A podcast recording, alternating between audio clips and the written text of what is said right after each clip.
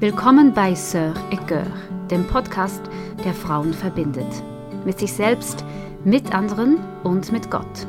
Mit Fokus auf das Thema Geburtsvorbereitung für deine Geburt in Würde und in Kraft. So schön bist du dabei. Ich freue mich sehr, heute hier zu sitzen mit Carol Lüscher. Ich kenne Carol Lüscher persönlich. Sie ist meine Hebamme und hat meine zwei Geburten, meine zwei letzten Geburten begleitet und sie ist Geschäftsführerin von 9.9, das ist ähm, das Zentrum für Salutogenese, rund um die Geburt hier in Bern. Sie begleitet Frauen auch mit Spezialsprechstunden nach traumatischen Geburten. Sie begleitet Wochenbett, Schwangerschaftskontrollen. Und ich freue mich sehr, dass sie heute hier ist. Sie hat ähm, Erfahrungen in ihren, ich glaube, 20 Jahren Tätigkeit als Hebamme sowohl im Spitalumfeld als auch mit Hausgeburten. Du hast ja meine Geburten betreut, das waren beides Hausgeburten. Mhm. Und wir möchten heute einfach ein bisschen darüber sprechen, welche ähm, Geburtsumfelder gibt es, welche Vor- und Nachteile bringen sie, worüber sollte man sich gut informieren, je nach Geburtsort, den man wählt und genau, mal schauen, wohin dieses Gespräch sonst noch führt. Mhm. Herzlich willkommen, Carol. Danke. Ja, es gibt ja diese, ich sag mal, drei klassischen Geburtswege. Es ist einerseits das Spital, andererseits das Geburtshaus, das jetzt zumindest in der Schweiz, ähm, so nehme ich es wahr, mehr und mehr an ähm, Aufmerksamkeit und Beliebtheit gewinnt. Und dann gibt es natürlich die Hausgeburt. Mhm. Wie sieht so eine Spitalgeburt aus? es gibt natürlich nicht die Spitalgeburt, das ist klar. Ähm, Im Prinzip heißt es, dass ich als Gebärende hingehe äh, an einen Ort, der für mich eingerichtet ist, also den andere Menschen eingerichtet haben, äh, aufgrund von Erfahrungen, Wissen, Fachwissen, was es alles braucht für eine Geburt und auch wie das System gut arbeitet. Also ein Haus, wo äh, die medizinische Versorgung gewährleistet ist, also die äh, Sicherheit, aber auch ein Haus, das durch Personal und aber auch Einrichtung und Organisation überhaupt so viele Geburten begleiten kann, also auffangen kann. Das heißt, es braucht eine ganze Infrastruktur drumherum mit Essen, Trinken, äh, Wäsche, äh, Organisation und so weiter. Also das heißt, vieles, was wir bei einer Spitalgeburt antreffen, sind einfach Dinge, die auch für andere Disziplinen in einem Spital äh, sinnvoll sind, weil es einfach darum geht, eine bestimmte Menge von Patientinnen oder im Fall einer Geburt von Gebärenden einfach äh, begleiten zu können, schlichtweg. Also es gibt einen Dienstplan mhm. mit äh, Hebammen, die halt abwechseln und Ärzten, die abwechseln. Also man hat keine eins zu eins Betreuung und man kommt in einen in ein Gebärzimmer, das eben äh, für das Spital ausgerichtet ist und dass es äh, praktisch ist, dort zu arbeiten mhm. und auch Notfälle ähm, gut begleiten zu können und nicht in einen Raum, den ich eigentlich äh, für mich kreiere oder mhm. einrichte. Also als Gebärende so. gehe ich an einen Ort, der für viele Frauen ausgelegt ist. Ja. Genau, ich, ich werde Teil von einem komplexen Organisationssystem da. Ja. Und ich treffe auch auf eine Hebamme, die ich, die eben in einem Dienstplan eingetragen ist, die dann zufälligerweise zu diesem Zeitpunkt arbeitet. Und in der Schweiz ist es möglich, eine Beleghebamme zu haben im Spital. Mhm. Das habe ich versucht, bei der ersten Geburt eine mhm. Beleghebamme mhm. zu haben. Und es war ziemlich kompliziert, weil es nicht mehr so viele Frauen gibt, die das machen und mittlerweile glaube ich auch nicht mehr alle Spitäler mhm. in Bern zum Beispiel gewährleisten. Ist mhm. das so? Genau. Also die Beleghebamme ist eigentlich die Hebamme, die ich buche äh, oder wähle, damit ich zwar diesen Ort habe, äh, wo ich hin kann für die Geburt mit der ganzen Infrastruktur mhm. und Organisation dahinter.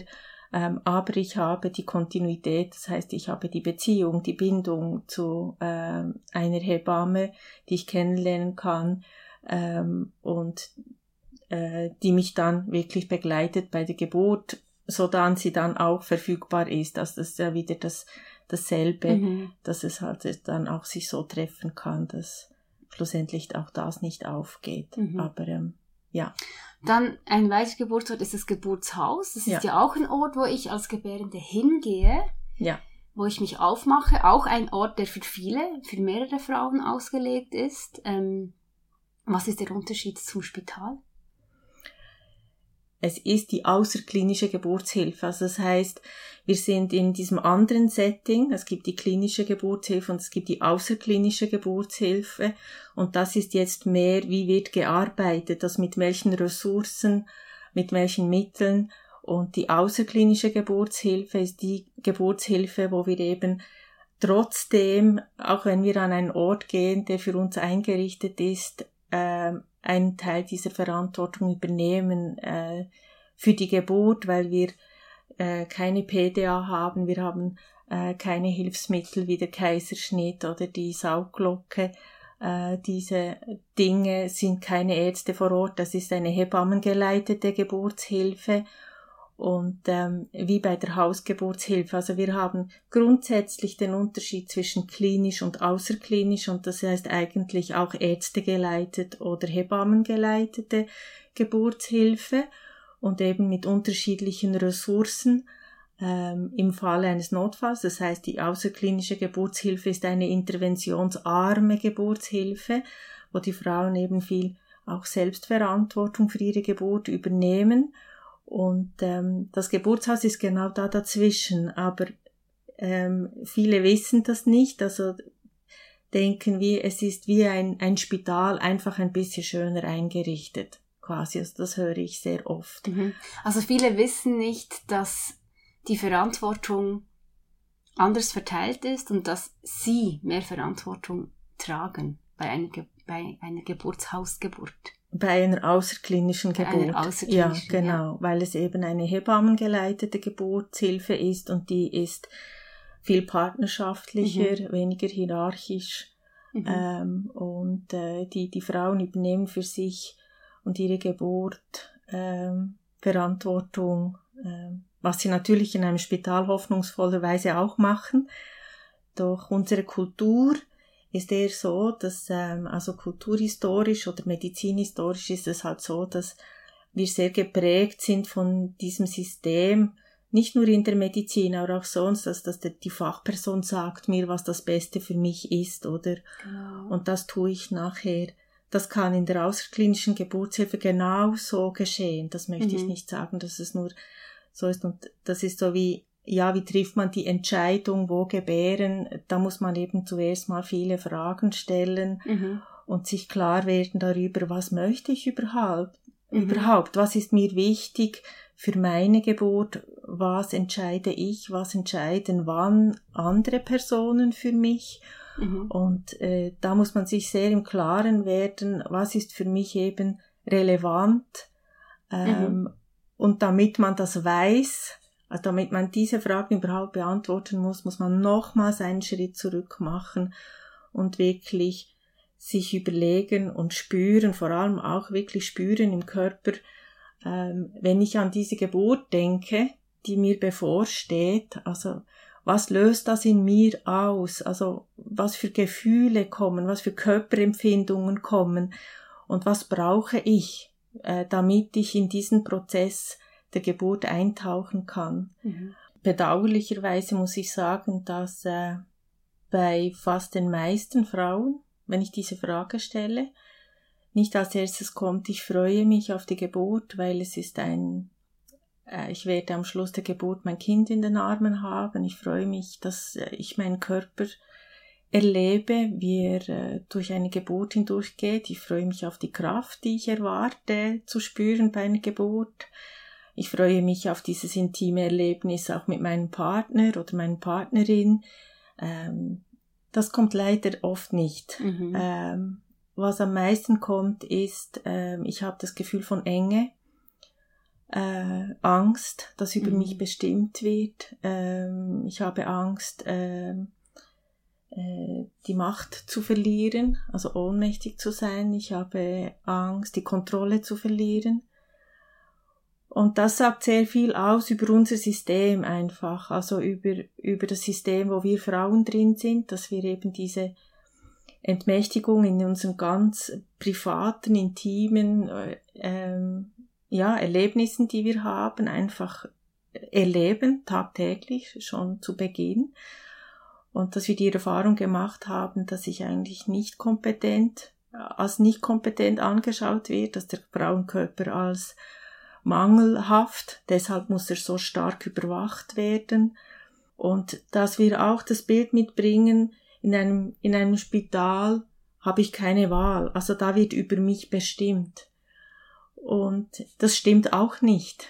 Es auch, ich muss sehr viel auch korrigieren im Sinn von, äh, wie kann ich mich wehren, äh, wie kann ich mich gegen das Spitalpersonal durchsetzen. Mhm. Und ähm, das, das löst immer eine sehr große Betroffenheit in mir aus, weil sie haben ja noch keine Geburtserfahrung gemacht, meist ähm, und gehen aber einfach davon aus. Und es tut mir auch leid für all die Hebammen und Ärztinnen und Ärzte, mhm. die im Spital arbeiten und sich ja sehr engagieren, die Bedürfnisse der Frauen abzuholen mhm. und äh, ihnen eine gute Geburt zu ermöglichen, gut im Sinn von, dass sie sie eben als ein, ein schönes Erlebnis erleben.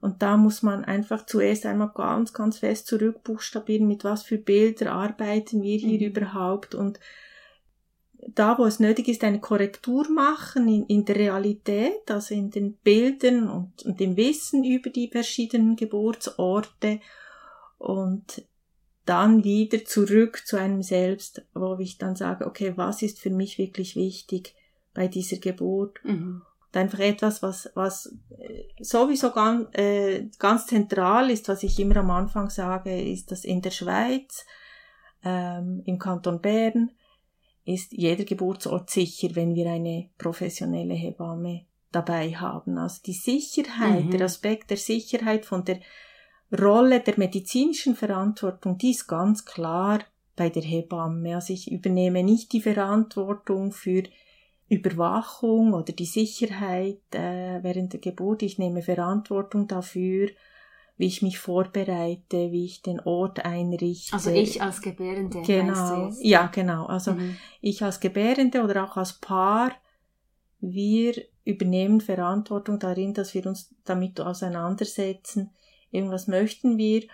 Und wenn zum Beispiel eine Frau äh, eine Plazenta previa hat, das heißt eine vorliegend, ein vorliegenden Mutterkuchen, wo einfach eine normale Geburt nicht möglich ist, dann hat sie keine andere Wahl, als ins Spital zu gehen und äh, einen Kaiserschnitt zu machen, und zwar ohne Wehen, dann ist das einfach gegeben und dann schauen wir, wie okay, der Geburtsort ist jetzt nicht mehr wählbar, weil alles, mhm. das, alles andere als das Spital und eine, ein geplanter Kaiserschnitt wäre eine reale Gefahr für beide, Mutter mhm. und Kind.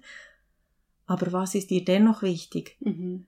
Und was dann kreieren wir und tun? ja genau, was kann man trotzdem tun? Was von ihren Wünschen mhm. und von ihren Anliegen ist auch in diesem extremen Setting von, von Machtlosigkeit im Sinn von ich habe keine Wahl eigentlich, wo in diesem mhm. engen Raum von Wahlmöglichkeit habe ich trotzdem noch Verantwortung. Mhm. Und da kann ich dann wiederum sehr viel beeinflussen und mhm. Das ist in allem die Frage, äh, mhm. werde ich eben ermächtigt, meine äh, Entscheidung zu treffen und welche Entscheidung kann ich überhaupt treffen und welche nicht. Mhm. Du hast vorhin dieses Beispiel geschildert von von eben vielleicht diesem Idealismus, der entsteht, wenn man an außerklinische Geburten denkt, dass da die schönen Geburten geschehen, ja. die selbstbestimmten Geburten. Und ähm, vielleicht ist das tatsächlich eine Entwicklung, weil ja in den vergangenen Jahren auch über äh, Gewalt unter der Geburt gesprochen wird, ähm, also hier in der Schweiz zumindest, ähm, wo sich viele Frauen zu Wort melden, die eine, eben eine Spitalgeburt als ähm, entmächtigende Situation, eben sogar als eine gewaltvolle Situation erlebt haben. Und doch erlebe ich es in vielen Gesprächen mit, mit Freundinnen oder Bekannten, die, die schwanger sind, immer noch, dass dieses Bild von außerklinisch, also von Hausgeburt insbesondere, so als unsicher gilt, oder? Das macht, da macht man sich keine Gedanken darüber, so. Die Sicherheit des Spitals, das ist, ist ihnen so wichtig. Könnte man wirklich von einer Tendenz sprechen, dass die, die Perspektiven extremer werden? Also, dass entweder eben diese Idealisierung des Außerklinischen, der selbstbestimmten Geburt, wo ich als mhm. Gebärende bestimme und, und eben gestalte, und dann das oder das andere Extrem von der ähm, sicheren medizinischen Spitalgeburt, wo ich mich gar nicht groß vorbereiten muss, weil ja da Fachpersonen sein werden, die mir sagen werden, was ich tun muss oder die dann im richtigen Moment wissen, welches Instrument und welche Intervention nötig ist.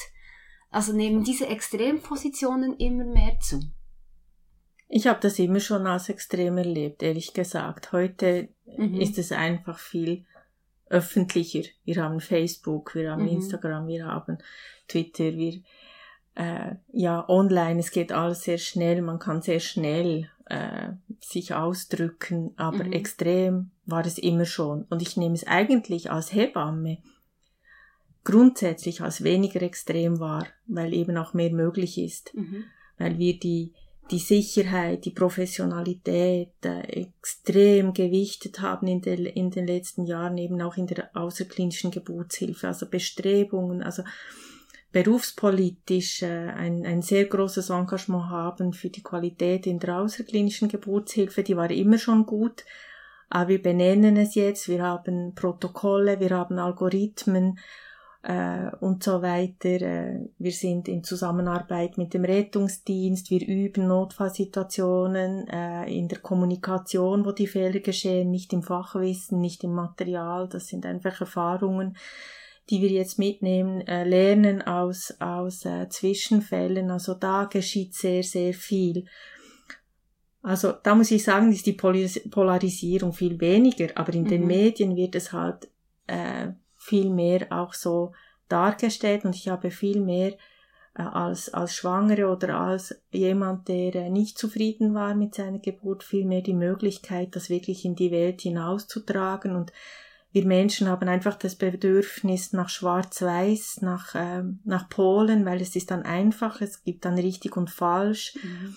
es gibt dann gut und böse, ähm, Schuld und Scham sind äh, die unangenehmsten Gefühle, Wut die sind einfach dann klar verteilt. Mhm.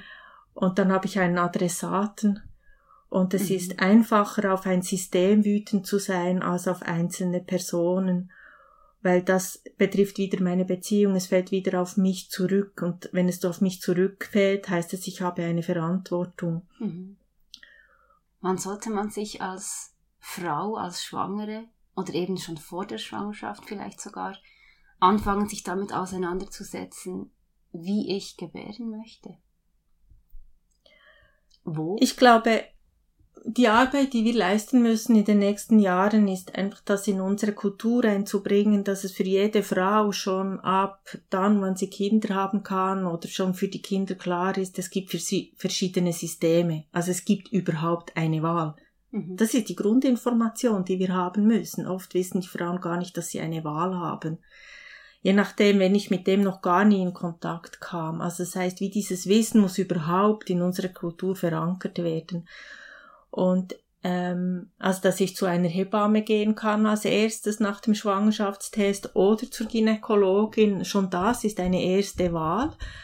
Und dann wenn man jetzt sich nicht damit auseinandergesetzt hat, weil man einfach noch keine, man hatte noch keinen Grund, man ist schwanger, man geht zu, vielleicht zur Gynäkologin, dann geht es ja zuerst einmal darum, dieses erste Drittel der Schwangerschaft erst einmal schwanger zu werden überhaupt. Also sich anzupassen an die Schwangerschaft, einfach mal schwanger sein zu dürfen. Und das zweite Drittel ist dann sehr ideal, äh, um sich eigentlich um diesen Geburtsort langsam zu kümmern. Also im, Ende zweites Drittel der Schwangerschaft wird, ist oft die Geburtsvorbereitung, äh, äh, findet dann statt, weil überhaupt dann die Geburt ein Thema wird.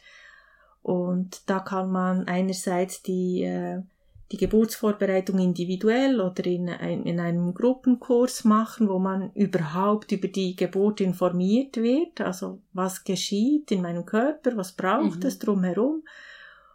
Und ich war, ich sage immer den Paaren, bevor sie sich wirklich definitiv entscheiden, wenn es nicht schon vorher klar ist, macht es nach der Geburtsvorbereitung, weil dann habt ihr die Informationen und dann geht die verschiedenen Möglichkeiten auch anschauen, dass man hingeht an die Infoveranstaltungen und sich ein Bild macht, schaut, was, was lösen diese Gebärzimmer in mir aus, was erlebe ich dort, was kann ich für Fragen stellen, was wird mir erzählt, gefällt mir das, äh, mhm. gibt es mir ein Gefühl von, ich bin hier aufgehoben, ich werde gesehen oder nicht, wie viel Macht möchte ich haben, wie viel Ermächtigung möchte ich, worüber haben in meinem Geburtsprozess, kann mir egal sein, was für ein Bett das es ist, kann mir egal sein, ob ich einen Venenzugang habe oder nicht, aber das und das ist mir sehr wichtig. Mhm. Das setzt voraus, dass wir als Frauen uns sehr wichtig nehmen, mhm. dass wir diesen Raum uns eingestehen, diese Zeit und diesen Raum, wo wir herausfinden, wie geht's mir, was ist mir wichtig also wo, wozu ich Frauen ermutigen möchte, ist wirklich diese Erlaubnis, ähm, kompliziert sein zu dürfen. Also es ist ja nicht mal kompliziert, aber in unserem, in unserer Empfindung oft schon schnell das Gefühl von kompliziert zu sein, wenn wir nachfragen, wenn wir nochmals Zeit brauchen, uns Dinge zu überlegen, um nachzuspüren.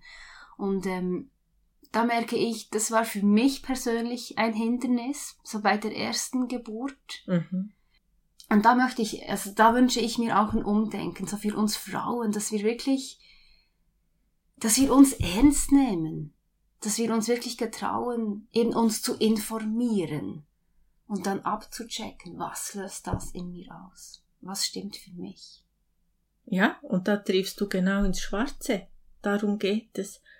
Und ähm, es ist komisch, dass wenn es um den Frauenkörper geht, dass eben da ganz äh, komische Mechanismen geschehen. Von eben, äh, ich habe eigentlich kein Bestimmungsrecht. Ähm, ich sage immer, wenn du ein Auto brauchst und du gehst in eine Garage, äh, du gehst in einen Autofachhandel, du kommst hinein und sagst zum Verkäufer, ich brauche ein Auto. Was ist die erste Frage, die er dir stellt? Was möchten Sie? Ja, was brauchen Sie? Was brauchen Sie, ja. Oder? Und da ist es für uns total logisch, dass wir uns damit auseinandersetzen. Brauche ich ein Familienauto? Mhm. Äh, was muss darin Platz haben? Das sind die ersten Fragen, die ein Verkäufer dir stellt, weil er, er will dir das richtige Auto verkaufen. Er will dir nicht irgendein Auto verkaufen. Ein, ein guter Berater oder Beraterin hat einfach die Aufgabe herauszufinden, wo willst du hin? Was oder und nicht, wo will ich hin? Was finde ich gut? Aber das ist auch schon wieder ein Thema, könnte man stundenlang darüber sprechen. Es ist eben unsere Kultur, dass wir immer meinen, wir wissen, was für die anderen gut ist. Niemand fragt, wenn man etwas sagt, ein, ein Konflikt ausspricht und sagt, ich habe diese Frage. Fast kein Mensch fragt als erst, was brauchst du jetzt von mir? Man kriegt gleich Tipps, und äh, Ratschläge mhm. und mhm. ich weiß, was das Beste ist. Und äh, das ist ein, ein, einfach ein Kulturwandel, äh, den wir machen müssen. Und die Wahl des Geburtsort, Geburtsortes enthält eigentlich all diese Themen auch, eben von, von was habe ich als Frau für äh, ein Gefühl von Recht über mich zu bestimmen, etwas auch einzufordern, von Bedeutung auch, oder? Von genau, ja. Und ich will eben nicht die anderen stören. Ich mhm. will nicht, dass sie durch mich Probleme bekommen. Äh, ich will nicht unangenehme Fragen stellen. Ja, und Fragen stellen, das kann ich aber auch nur an Orten, eben, wie du sagst, wo es Menschen gibt, die mir zuhören und die mich ernst nehmen und die begreifen möchten, was, was ich verstehen, was ich zu verstehen versuche. Das heißt, dieser Entscheidungsprozess, wo werde ich mein Kind gebären, das ist ein hochkomplexer, bei dem sich ganz viele unterschiedliche Themen mischen. Mhm. Also sogar Kindheitsthemen, mhm. Frauenthemen, ähm, bei dem wir davon ausgehen, dass wenn wir uns aufmachen und versuchen, uns, also die Fragen entstehen lassen zu dürfen, die da entstehen, müssen wir auch davon ausgehen, dass es verschiedene Orte oder eben Bücher, Personen, äh, Systeme gibt, die uns diese Fragen dann beantworten können. Also das heißt es ist eigentlich ein ziemlich anstrengender Prozess, wenn man sich wirklich darauf einlassen möchte. Ja, und das sage ich auch immer am Anfang. Ich sage immer am Anfang, zuerst wirst du im Chaos landen. Also du wirst nicht mehr wissen oder vielleicht du, du wirst ganz viele verschiedene Gefühle haben und es wird dich vielleicht je nachdem ein Tag wirst du sagen, ich gehe auf jeden Fall ins Geburtshaus, der nächste Tag liest du vielleicht etwas und sagst, ich gehe auf jeden Fall ins Spital, das ist anstrengend oder? Diese, mhm. Äh, aber das ist ja eine Realität, es ist kompliziert, genau, und die, die uns jetzt zuhören und sagen, oh Gott, also man muss diese Ambivalenz aushalten, es braucht wie eine Zeit, wo man diese Spannung, die es erzeugt, aushält. Mhm. Äh, man muss sich auch quasi, bevor man sich entscheidet, entscheiden, wie man sich entscheiden will. das ist so die, diese Fragen vorher. Mhm. Und ich empfehle immer, also ich, was sehr viel Entlastung gibt, dass ich sage, ihr müsst es nicht jetzt wissen. Also der, der Zeitdruck macht auch etwas, also man macht nicht gute Entscheidungen, wenn man unter Zeitdruck ist. Mhm. Das ist ganz wichtig. Also das, die, das Aufatmen mhm. jeweils, wenn ich sage, ihr müsst euch erst in der 36. Woche definitiv entscheiden oder eigentlich erst, wenn die Wehen beginnen, könnt ihr in jedes Spital gehen, das äh, öffentlich ist. Sage ich, okay, gut, ich muss es nicht mhm. in der mhm. zwölften Woche wissen, wo ich gebären werde, ich muss es auch noch nicht in der 24. Mhm. Woche wissen, sondern mich einlassen auf einen Prozess und so Pro- und Kontralisten für äh, alle führen und äh, es gibt da von äh, Nagoski und Nagoski, also äh, von den Schwestern so eine Entscheidungstabelle, die wir auch verwenden und am Schluss wird sich eine eine Entscheidung einfach hinauskristallisieren ähm, aus dem Ganzen und auch für Frauen, die von Anfang an wissen, ich gehe auf jeden Fall ins Spital, lohnt es sich, weil sie gehen inform es ist eine, trotzdem eine Wahl mhm. und das ist anders, wenn ich nachher das nicht gut erlebe, das ist dann wieder so retrospektiv. Mhm. Was man sich vorwirft, ist nicht eine Entscheidung, sondern man wirft sich vor, sich nicht informiert zu haben. Mhm. Das ist das, was schlussendlich äh, das Schwierige dann ist, dass wenn ich das gewusst hätte, wenn ich mich informiert ja. hätte, hätte ich das äh, vielleicht verhindern können. Und, ja. äh, und das, das, ist schlussendlich dann das Wichtige. Das ist so mein letzter Gedanke, den ich noch aufbringen möchte, ist eben das, warum lohnt sich eben dieser anstrengende Weg, um diese Entscheidung zu treffen? Das ist dann der Link zu der Sendung mit der enttäuschten Geburt, oder? Weil enttäuscht heißt ja auch, ich habe mich getäuscht. Und für die Frauen ist nicht schwierig, eine schwierige Geburt zu haben. Also für Dinge, wo sie kein, worauf sie keinen Einfluss gehabt haben, sowieso nicht. Das wird nicht schwierig sein zu verarbeiten. Schwierig ist zu verarbeiten, wenn die Frage von Schuld und Scham kommt. Und Schuld im Sinn von auch die Schuld auf sich nehmen. Wenn ich mich informiert hätte, hätte ich das verhindern können. Wenn ich das und das gemacht hätte. Und gerade bei wirklich ganz schwierigen Dingen wie ähm, wie zum Beispiel jemand war nicht da oder ähm, es wurde über mich es wurden über mich äh, Entscheidungen gefällt, die ich hätte fällen können, wenn ich mich damit auseinandergesetzt hätte. Ähm, dann kann man so in einem mystischen Denken landen, also dass, dass man dann wie an dem denkt, wenn das, dieser eine Punkt anders gewesen wäre, wäre alles anders gekommen. Und leider ist das oft dann eine Verlinkung mit der Spitalgeburt, die dann geschieht. Also, und was aber, wenn ich dann mit den Frauen die Geburten anschaue, eben darüber spreche, wir dann merken, dass es eben nicht so einfach ist, das mhm. Ganze, mhm. Ja. Das führt eigentlich perfekt eine weitere Podcast-Folge ein, die wir noch ähm, in den kommenden Wochen zusammen machen, und zwar eben über diese Frage, dass, ja, wenn ich jetzt eben so eine Geburt erlebt habe, die mich enttäuscht hat oder die mich vielleicht sogar überfordert hat und ich merke, ich kann die nicht verarbeiten, sie behindert mich in meinem Leben, was kann ich tun? Ähm, ich freue mich sehr, dass wir auch darüber noch zusammen sprechen können und ich bedanke mich ganz herzlich für deine, ja, wertvollen und wichtigen Gedanken und Impulse zur Vorbereitung auf den Geburtsort. Bis bald. Ja.